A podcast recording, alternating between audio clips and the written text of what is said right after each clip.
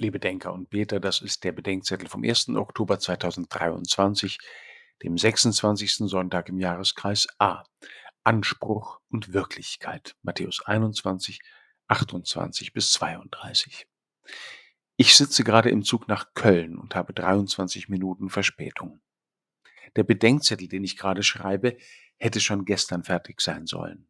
Auf eine für vorgestern versprochene Antwort warte ich noch heute. Anspruch und Wirklichkeit fallen auseinander. Dauernd. Das ist einerseits ärgerlich, andererseits ist das normal. Normal ist es, weil Anspruch und Wirklichkeit zwei verschiedene Sachverhalte sind. Die Wirklichkeit ist das, was ist. Der Anspruch ist das, was sein soll. Die Wirklichkeit ist, dass ich um 6 Uhr schlafe. Der Anspruch ist, dass ich um 6 Uhr aufstehe. Ärgerlich ist das Auseinanderfallen von Anspruch und Wirklichkeit, wenn beide nicht zueinander finden und es um wichtige Dinge geht. Noch ärgerlicher ist es, wenn Menschen beginnen, sich daran zu gewöhnen, dass Anspruch und Wirklichkeit unverbunden nebeneinander stehen. So geht es mir gerade mit der Bahn, manchmal auch in der Kirche oder mit manchen Menschen und leider manchmal auch mit mir selbst. Ganz schlimm wird's, wenn dieses Auseinanderfallen den Enttäuschten dann irgendwann wurscht ist. Der unverwirklichte Anspruch ist dann nur noch Gerede. Und die unangesprochene Wirklichkeit gilt als unverbesserlich oder nicht mehr zu retten. Dahin soll es bei mir nicht kommen, wenn es um meine Nächsten geht oder um die Kirche oder sogar um die Bahn. Wenn Anspruch und Wirklichkeit sich partout nicht finden und nicht übereinkommen, dann stimmt entweder etwas mit dem Anspruch oder mit der Wirklichkeit nicht. Jesus erzählt von zwei Söhnen, die der Vater zum Arbeiten in seinen Weinberg schickt. Der eine sagt Nein und geht doch, der andere sagt Ja, geht aber nicht.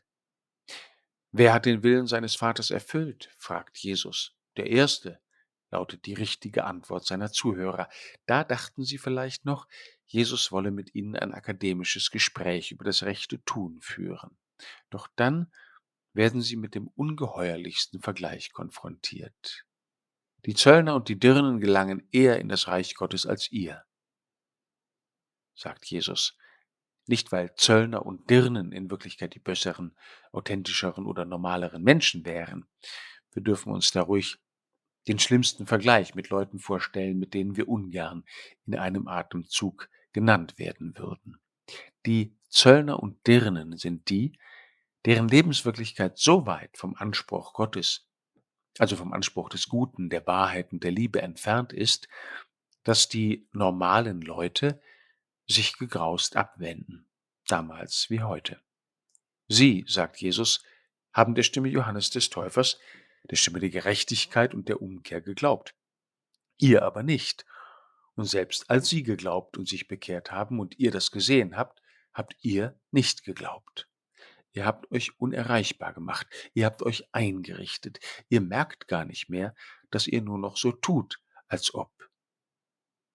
Die Zöllner und Dirnen, die sich vom Anspruch Gottes haben erreichen lassen, stellen mich vor die Frage, ob das bei mir so ist, ob ich Ja sage, aber nicht tue, was ich bejahe, oder ob ich Nein sage und es mich reuen sollte.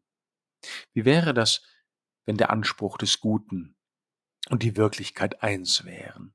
Es gibt einen Menschen, bei dem das der Fall ist. Jesus ist das Wort und der Anspruch Gottes in Person. Jesus ist, was er sagt, und er sagt, was er ist.